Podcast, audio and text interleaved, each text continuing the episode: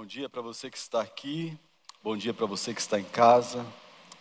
Obrigado porque o Senhor tem nos dado essa oportunidade de estarmos juntos aqui juntos com você em casa também. Não é novidade alguma que o Brasil está experimentando um momento difícil. Talvez dizer isso seja chover no molhado. Primeiro, a Covid, com suas consequências nefastas, tem trazido medo,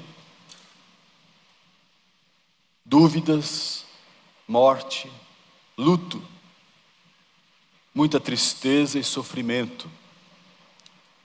Talvez você esteja enfrentando isso aqui, talvez você em casa esteja enfrentando esta dor, esse sofrimento, este luto minha solidariedade a você, a cada um de vocês que estão no olho do furacão, que estão enfrentando isso agora. Mas, além desta circunstância, e potencializado pela pandemia, nós temos instabilidade financeira grande, instabilidades das instituições democráticas, e nós estamos sentindo isso na pele, assim como a já conhecida crise moral, que quase pode ser listada como algo extremamente normal em todas as faixas sociais do nosso país, infelizmente eu digo. Isso, gente querida, você que me ouve em casa, você que está aqui, isso requer da nossa parte um posicionamento mais ativo e direto, que deixe claro que não é isso que queremos e não é assim que deve ser. A igreja, representada por cada um de nós, não deve se omitir diante da injustiça, corrupção e maldade. Pelo contrário, a igreja deve fazer o que estiver ao seu alcance para que esta situação se reverta completamente. O que me faz lembrar do povo de Deus liderado por Neemias na reconstrução dos muros de Jerusalém. Com uma mão trabalhava em resposta ao que Deus havia mandado, e com a outra segurava uma espada para resistir a eventuais inimigos. Nesse contexto, a igreja tem um papel espiritual importante, profético, porque continua sendo a porta-voz da esperança em Cristo. Este mundo não tem saída como mundo. Somos, temos a resposta somos porta-vozes de esperança. A igreja tem a mensagem da esperança. O Evangelho são as boas novas, as boas notícias que as pessoas precisam. E a nossa mensagem é como experimentar um oásis no deserto da vida.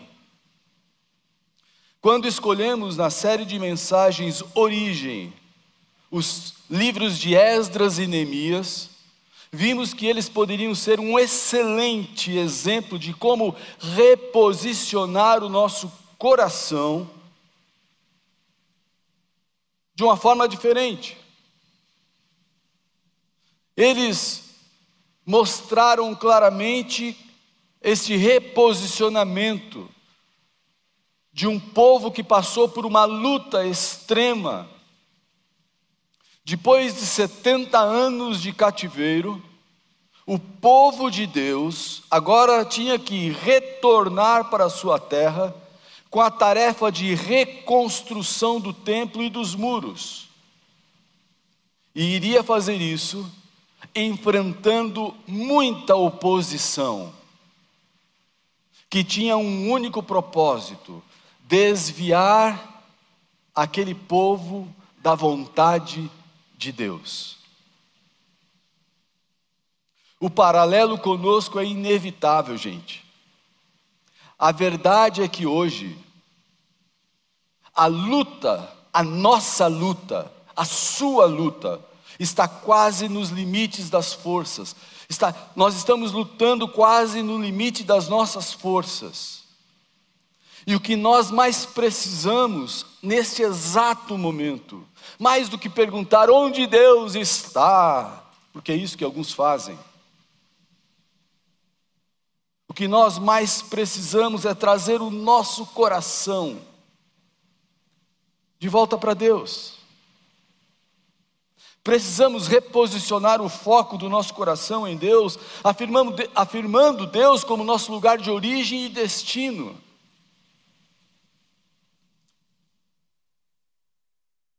Nós temos a resposta. Nós somos a resposta. Alguém com o coração posicionado da maneira correta é a resposta. Hoje pretendemos buscar entender o que aconteceu nos capítulos 6 e 7 de Esdras. Vocês sabem, estamos estudando Esdras de manhã e Neemias à noite.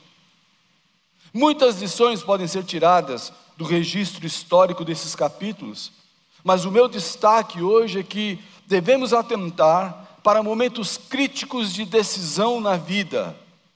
Existem momentos que são muito importantes na vida que são críticos, que você deve tomar decisão e você tem que tomar decisão ali baseado na palavra de Deus.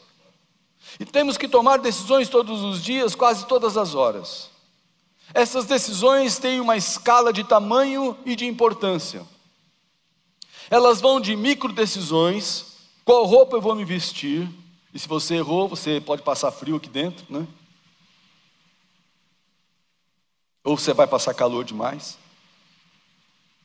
Micro decisões: qual roupa eu vou, eu vou vestir?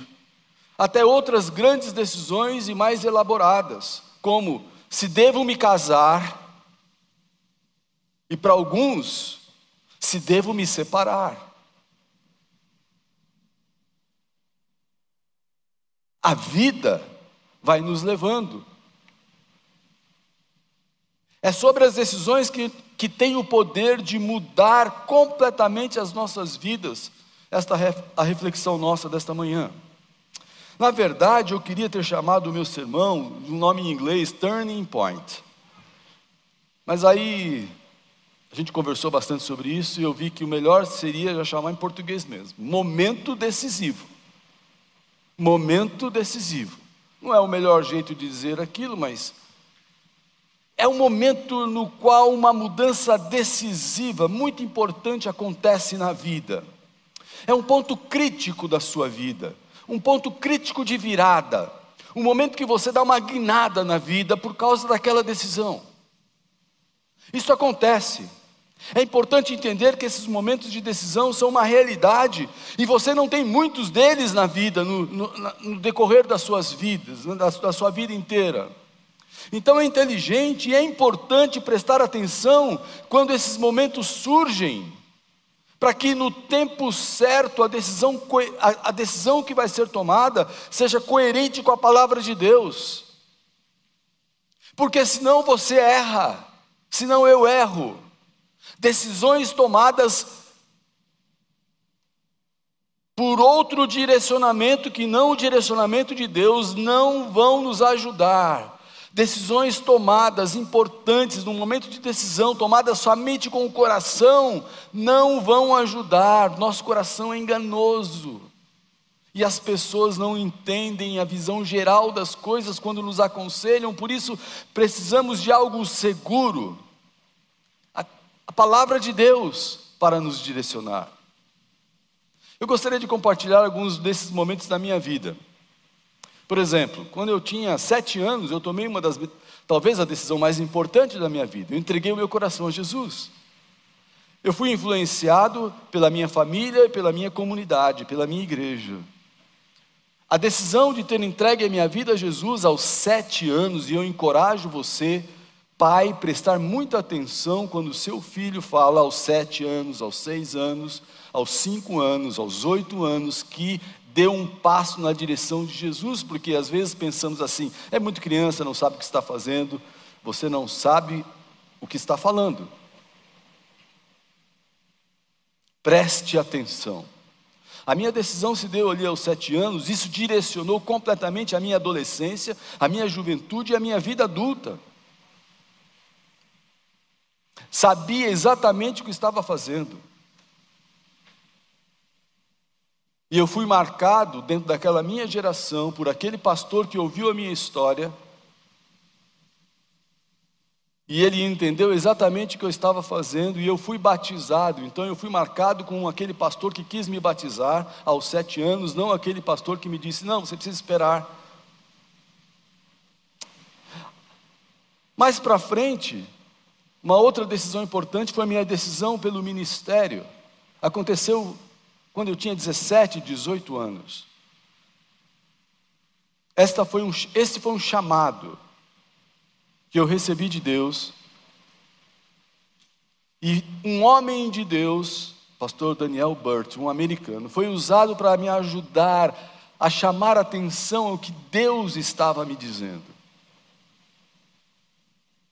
Isso também direcionou a minha vida num outro momento.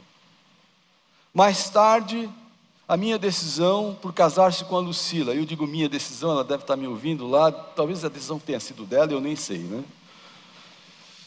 Mas o ponto é que a decisão de me casar com a Lucila, que começou quando nós decidimos pelo namoro, eu lembro muito bem quando eu fui conversar com meu sogro, porque naquela época a gente ainda conversava com os pais das meninas, não é? E eu disse para ela assim, disse para ele assim, olha, eu quero casar com a sua filha. Ele abriu um olho bem grande.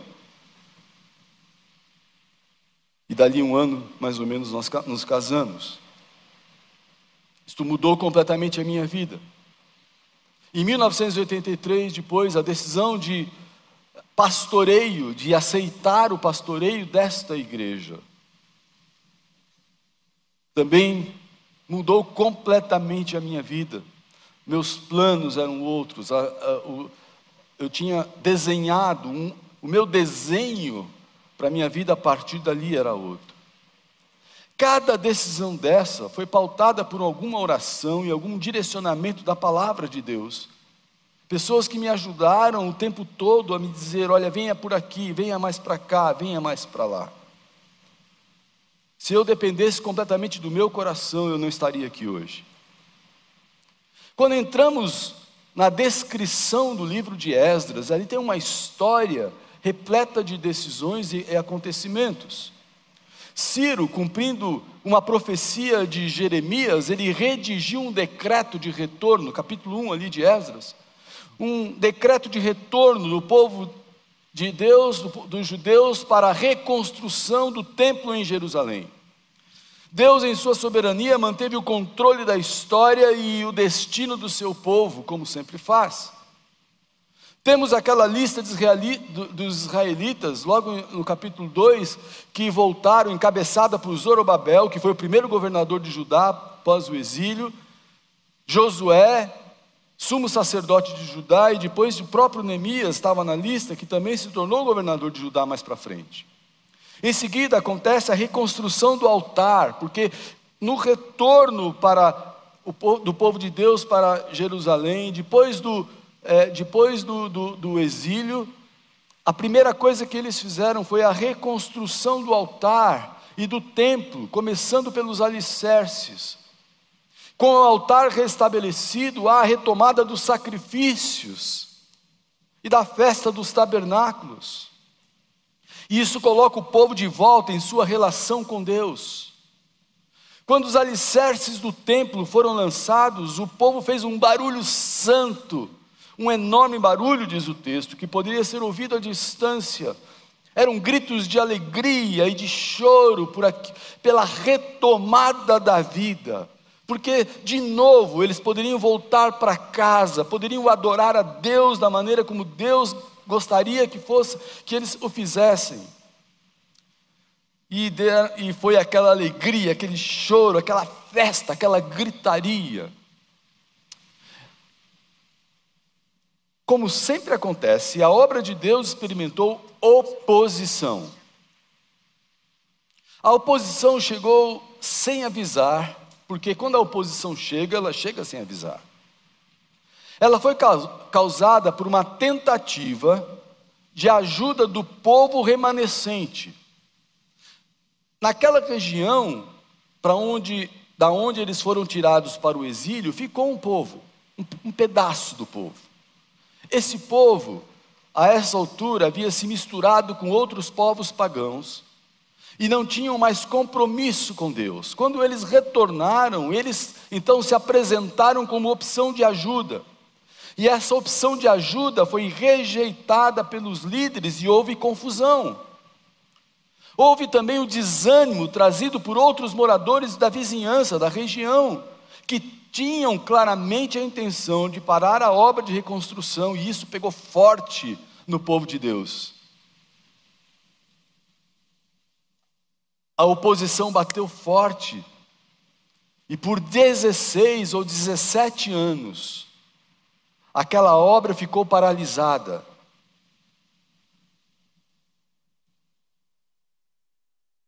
Isso pode acontecer comigo e com você. Você tem convicção daquilo que Deus quer de você, você vai caminhando naquela direção, e aí acontece alguma coisa que tenta tirar você do eixo, da vontade de Deus. Você começou o seu casamento muito bem, você começou aquele trabalho, você começou aquela, aquele negócio, e as coisas foram andando, de repente aconteceu alguma coisa que tira você do trilho, uma oposição, e você fica paralisado, sem saber o que fazer. No caso do povo de Deus, eles ficaram 16, 17 anos paralisados. Até que houve um momento de decisão. Deus enviou um recado por intermédio dos profetas Ageu, Ageu e Zacarias. A palavra de Deus trouxe direção e motivou a decisão para um novo posicionamento. Diz lá, Esdras 5, 1 e 2: Ora, o profeta Ageu e o profeta Zacarias, descendente de Ido, profetizaram aos judeus de Judá e de Jerusalém em nome do Deus de Israel que estava sobre eles. Então Zorobabel, filho de Sealtiel, e Jesua, ou Josué, filho de Josadaque, começaram a reconstruir o templo de Deus em Jerusalém. E os profetas de Deus estavam com eles e os encorajavam. Esdras 2, 5, 1 e 2. O que foi que Deus disse por intermédio de Ageu? Você tem que entender que enquanto é, é, os profetas daquele contexto eram Ageu e Zacarias. E Deus falava com o povo por meio desses dois profetas.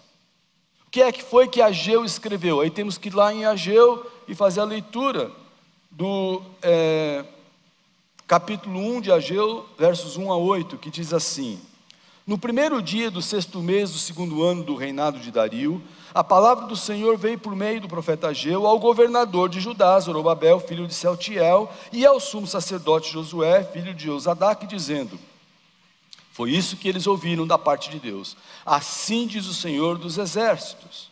Este povo afirma: ainda não chegou o tempo de reconstruir a casa do Senhor. Por isso a palavra do Senhor veio novamente por meio do profeta Ageu. Acaso é tempo de vocês morarem em casas de fino acabamento, enquanto a minha casa continua destruída? Agora sim, diz o Senhor dos Exércitos, vejam aonde os seus caminhos os levaram. Olha o que aconteceu com vocês. Vocês têm plantado muito, colhido pouco. Vocês comem, mas não se fartam. Bebem, mas não se satisfazem.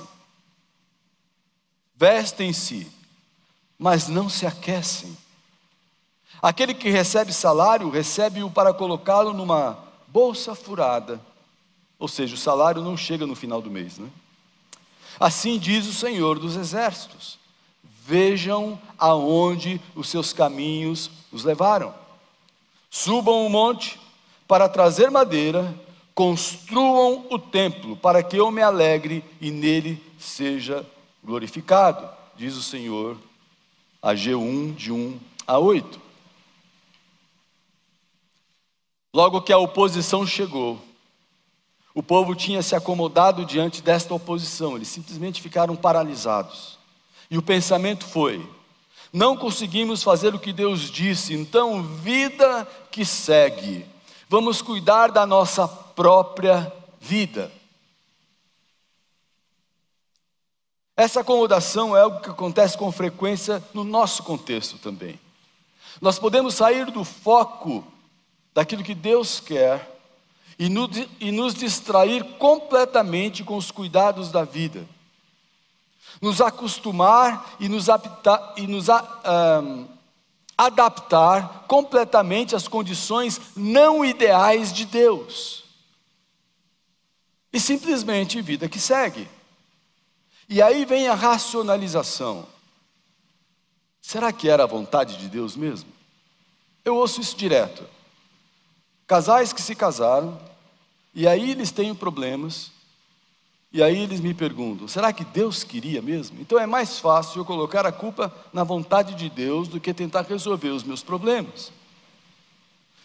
É mais fácil eu colocar a culpa na vontade de Deus do que, a, do que aplicar o que Deus disse naquela situação. É mais fácil eu colocar culpa naquele que não está aqui do que assumir a responsabilidade de ter que fazer aquilo que Deus, Deus disse que deveríamos fazer. E vida que segue. Talvez não tenha chegado o tempo de fazer aquilo que Deus quer, alguns dizem. E facilmente descobrimos então uma zona de conforto para acomodar a nossa vida debaixo de uma orientação que não é a orientação de Deus, um lugar onde não há espaço para que Deus faça o que Ele realmente quer. E vamos vivendo fora do estabelecido por Deus, porque somos propensos ao erro, nós somos propensos a fazer o errado, direto, a gente faz o errado. Tentamos viver no erro até que, até que este erro não pareça mais erro. Tentamos viver no erro até que ele não pareça mais um problema, até que ele pareça outra coisa, e a ousadia chega ao ponto de tentarmos adaptar a teologia. Porque quando você vai na Bíblia, a Bíblia vai destacar o seu pecado, a Bíblia vai destacar o seu erro. E aí nós vamos tentar mudar a nossa teologia para resolver problemas eventuais de consciência. E eu recentemente ouvi alguém dizer: não posso condenar uma pessoa tendo como base um ou dois versos bíblicos. Você só precisa de meio, meio verso para saber se Deus quer ou não quer. E mesmo que ele seja único, é ali que você deve pautar a sua vida. O que aconteceu com o povo foi que eles concluíram que não podiam fazer nada fora, então foram fazer uma obra dentro. Eles não podiam reconstruir o templo, mas podiam construir as suas próprias casas, as suas próprias mansões, a sua própria vida. Vejam, eles estavam construindo casas, eles estavam fazendo o seu bem-estar, eles não estavam fazendo nada errado. Eles não foram condenados por Deus por quererem viver bem. Apenas não era o tempo para isso. Não era aquele momento para isso. Acaso é o tempo de vocês morarem em casas de fino acabamento, enquanto a minha casa continua destruída? Esta foi a pergunta de Deus, que veio pelo profeta Geu aos líderes do povo. Essa opção lhes, é, lhes permitia construir a vida, mas fazer isso longe de Deus não lhes permitia viver de forma plena. Porque aí vocês comem e bebem, mas não se fartam. E parece que a bolsa está furada. E talvez você já tenha sentido isso na sua vida. Mas veio a palavra do Senhor por meio do profeta Geu e ela foi clara: olhem para o que está acontecendo, vejam para onde seus caminhos os levaram. Presta atenção, igreja. Presta atenção, Eduardo. Prestem atenção, pastores. Prestem atenção, líderes. Prestem atenção vocês. Prestem atenção, meus irmãos surdos que estão aqui. Prestem atenção. vejam para onde os seus caminhos, os nossos próprios caminhos, as nossas próprias decisões, pautadas no nosso próprio coração, na nossa inteligência, na nossa capacidade, vejam para onde os nossos caminhos nos levam. E aí diz o Senhor: construa o meu templo para que eu me alegre. Voltem o seu coração para mim, para que eu me alegre. Vamos retomar relacionamento, diz o Senhor. Vamos voltar à vida correta, esta vida de relacionamento. E aí nós temos que entender o significado do templo para eles, para o contexto, porque o templo, muito diferente do que nós temos hoje, porque nós somos o templo do Espírito, o templo representava a presença de Deus. E a presença de Deus é tudo na vida, é tudo que você e eu precisamos. Quando Deus disse para construir o templo, Ele não estava querendo uma construção, Deus não se importa com isso. Deus estava restabelecendo relacionamento após o exílio. O templo representava a presença de Deus.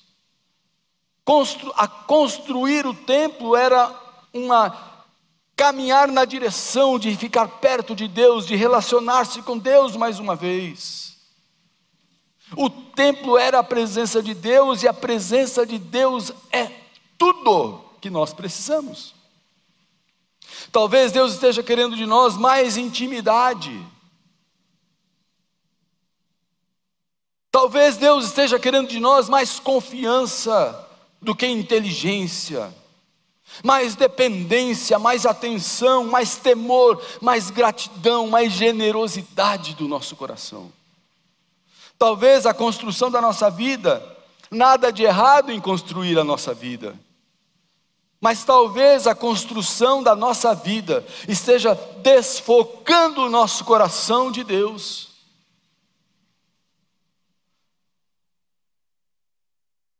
Depois de terem sido confrontados por Deus, veio aquele momento de decisão. O momento decisivo. Zorobabel, filho de Sealtiel, o sumo sacerdote Josué, filho de Jeozadaque, e todo o restante do povo obedeceram à voz do Senhor, o seu Deus, por causa das palavras do profeta Ageu, a quem o Senhor, o seu Deus, enviara, e o povo temeu ao Senhor. Aqui se deu o momento da decisão. Sabe aquele momento que mudou a vida? Eles estavam indo para lá na construção das próprias casas. E Deus disse: Eu quero relacionamento com vocês. E eles vieram para cá. Foi aqui que se deu o momento da decisão. E foi a partir da palavra de Deus, trazida pelo profeta Ageu. A palavra de Deus sempre desnuda as nossas intenções. A palavra de Deus sempre mostra a gente por dentro. Ao serem confrontados com a palavra de Deus, o povo foi despertado isso gerou obediência e gerou temor. Foi aquele divisor de águas que gerou um avivamento, porque aquele povo ficou. Quando nós vamos para a Bíblia e obedecemos a Bíblia, há avivamento. Não, não existe avivamento sem arrependimento, obediência e temor a Deus. Por isso que esse negócio de igreja avivada, igreja não sei o quê, isso é conversa. Igreja avivada é uma igreja obediente à palavra de Deus. Essa é a igreja viva, não tem outra não. Você pode ter usos e costumes diferentes, uns que gritam mais, uns que gritam menos, uns que falam alto, uns que falam mais baixo, uns que fazem desse jeito, outros que fazem daquele, mas se o coração não estiver com Deus, não é avivado, é só uma coisa de fora, é uma casca. Não existe avivamento sem arrependimento, obediência e temor. É disso que nós estamos falando aqui hoje.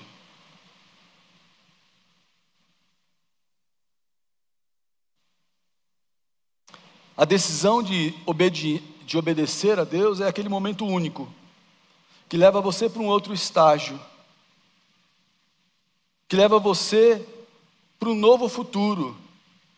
A decisão que você toma baseado na palavra de Deus, em obediência à palavra de Deus, leva você para um outro momento na vida. E eles retomaram a obra imediatamente, diz o texto. Então Zorobabel, filho de Seutiel, e Jesua, filho de Josadak, Josadak, começaram a reconstruir o templo de Deus em Jerusalém. E os profetas de Deus estavam com eles e os ajudavam. A obra foi retomada. O povo se uniu na obediência, mas rapidamente, como sempre acontece, a história se repete. E assim como da outra vez, a oposição tentou novamente. Nunca pense que o que Jesus disse seria apenas para os discípulos. Vamos ter aflições e problemas, vamos ter aflições e oposição. A vida cristã, a sua vida com Deus não vai ser fácil. A minha vida não vai ser fácil, a vida da igreja não vai ser fácil. O momento que estamos inseridos, no momento histórico que estamos inseridos, revela um momento muito difícil para a igreja. É um momento decisivo para a igreja. A igreja deve se posicionar pela palavra de Deus, em obediência à palavra de Deus. Porque se a igreja se posicionar conforme a palavra de Deus, ela terá um papel profético que vai poder fazer transformações reais. Tatenai, governador do território do oeste de Eufrates, Setar Bozenai e seus companheiros foram logo perguntando para eles: Olha, quem os autorizou a reconstruir esse templo e estes muros? De novo. E como se chamam os homens que estão construindo esse edifício? Intimidação. Tatenai aquele que supervisionava o retorno do povo. Ele estava ali do ponto de. Ele era representante persa. Ele estranha a construção e diz: Que negócio é esse? Que conversa é essa? Quem autorizou vocês? Seria o suficiente para, noutros tempos, fazer a obra parar. Mas não, dessa vez a decisão foi: a obra continua. A obra continua porque a decisão tomada foi firme e segura, teve a palavra de Deus como direção. Quando a palavra toma conta, o posicionamento é claro. Diferente da outra vez, 17 anos antes, quando eles tiveram aquele, aquela oposição e ficaram paralisados, dessa vez eles, eles, eles partiram do ponto de vista certo. Nós vamos, Deus nos direcionou, Deus vai nos proteger, Deus vai nos orientar, Deus vai fazer a parte dele e nós vamos fazendo a, nossa parte, que é a obediência. E o medo, a pressão das autoridades, o histórico de oposição, tudo ficou em segundo plano. Eles defenderam os interesses de Deus, contando toda a verdade, assumindo responsabilidade. Eles disseram: olha, nós irritamos Deus lá atrás e ele nos mandou para o cativeiro. Mas Deus teve misericórdia de nós por meio do decreto de Ciro. Confiram o decreto, escrevam lá para Dario, perguntem para ele. A reconstrução continua e eles continuaram fazendo a obra deles. Diz o texto: Mas os olhos do seu Deus estavam sobre os líderes dos judeus, e eles não foram impedidos de trabalhar até que um relatório fosse enviado a Dario e dele se recebesse uma ordem oficial a respeito do assunto. A essa altura, Ciro já não era mais o rei da Pérsia, e sim Dario. Dario não tinha conhecimento do decreto feito por seu antecessor.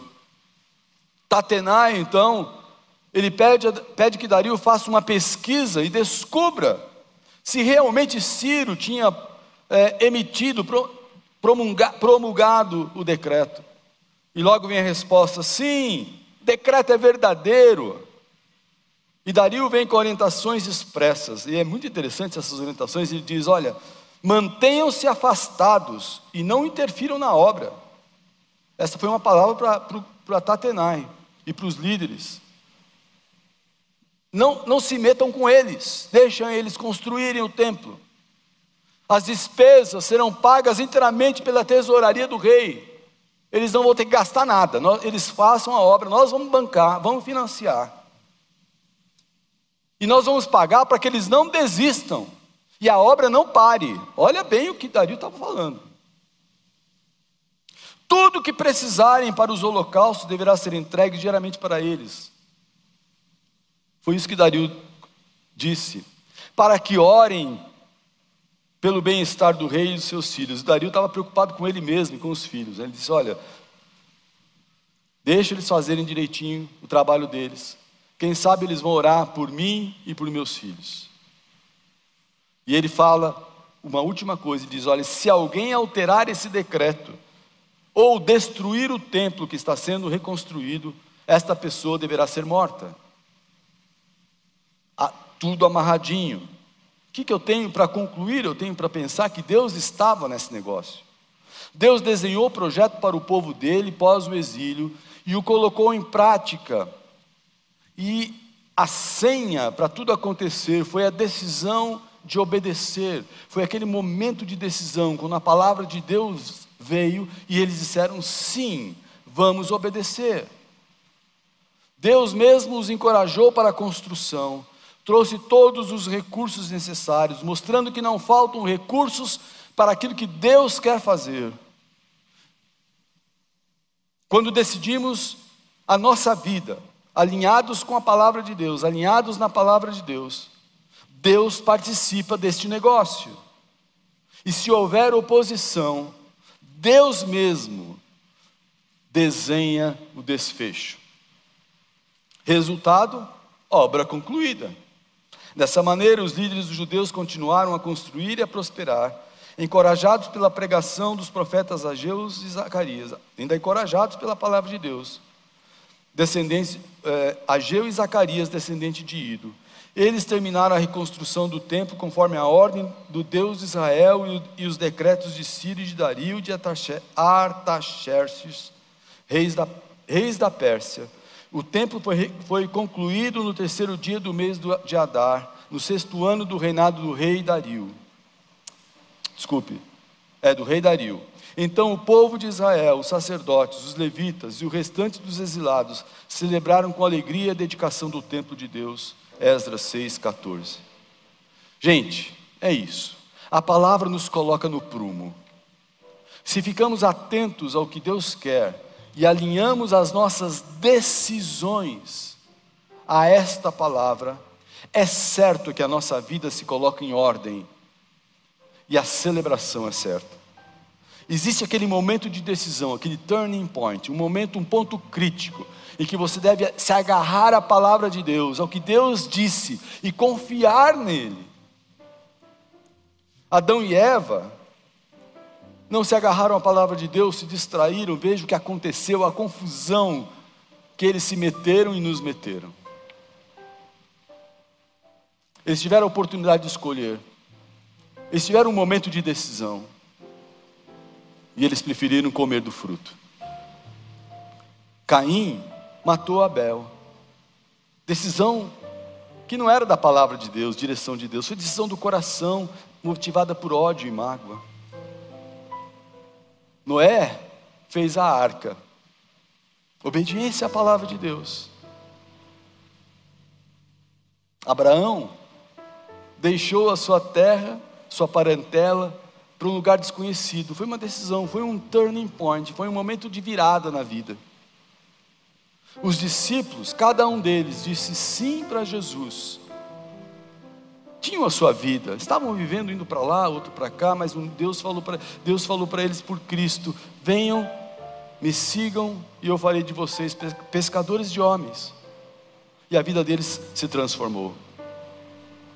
Judas tinha as moedas na mão e a oportunidade de dizer não às autoridades e ficar do lado de Jesus.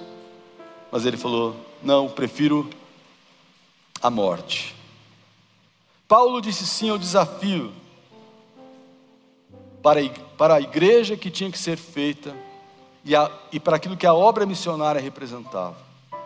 Existem momentos na vida, nossos momentos. Você pode estar na sua mão aqui com um casamento e um, e um divórcio.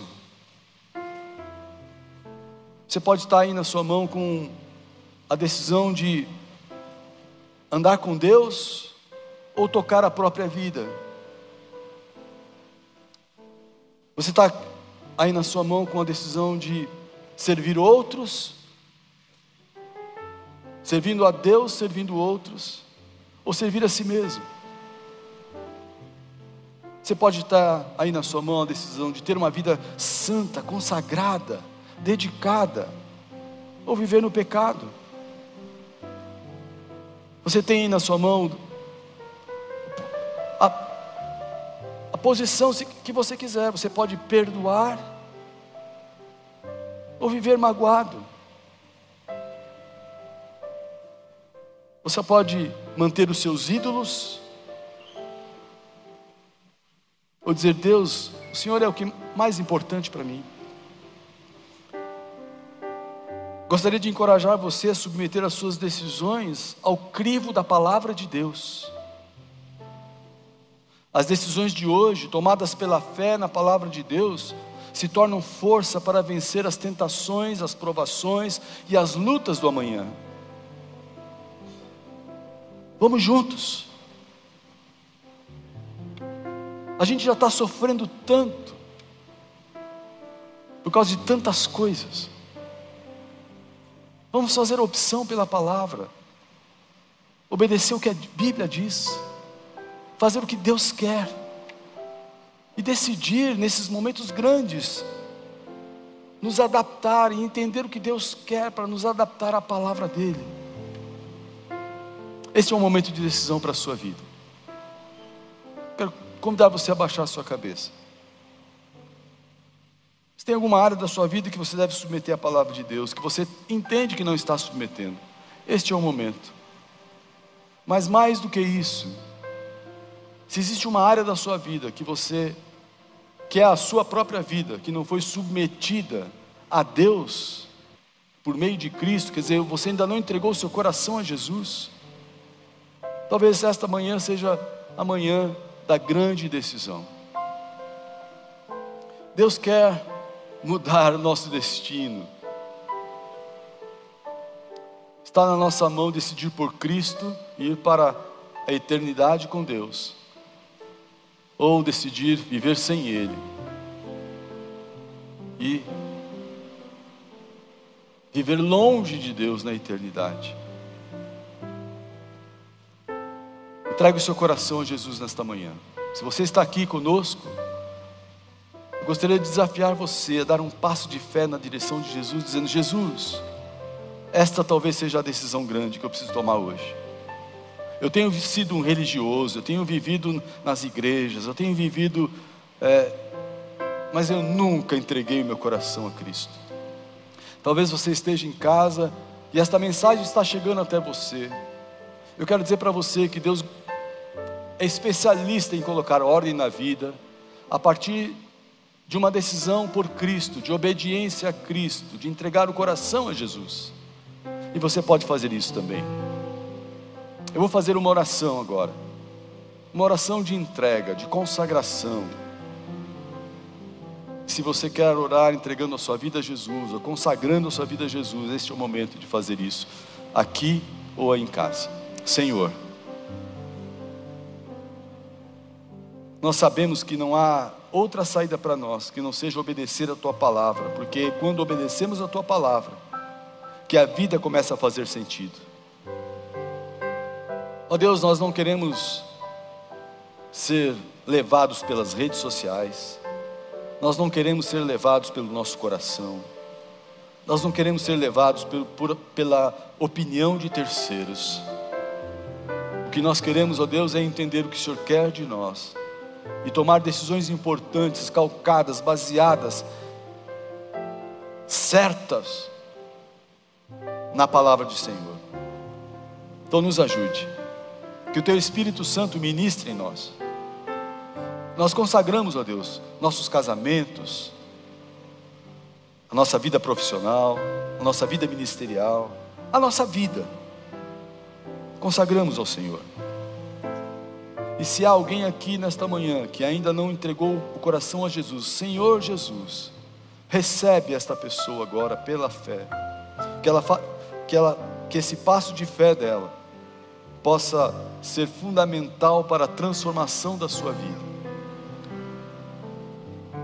Se você está aqui nesta manhã e quer entregar o seu coração a Jesus, ore assim comigo: Senhor, recebe o meu coração eu me entrego em obediência a Jesus, em obediência à tua palavra, para receber a minha nova vida. Se você está em casa, ore da mesma forma. Diga: Senhor, venha morar no meu coração, venha fazer morada nele. Em nome de Jesus. Amém e amém. Deus abençoe você.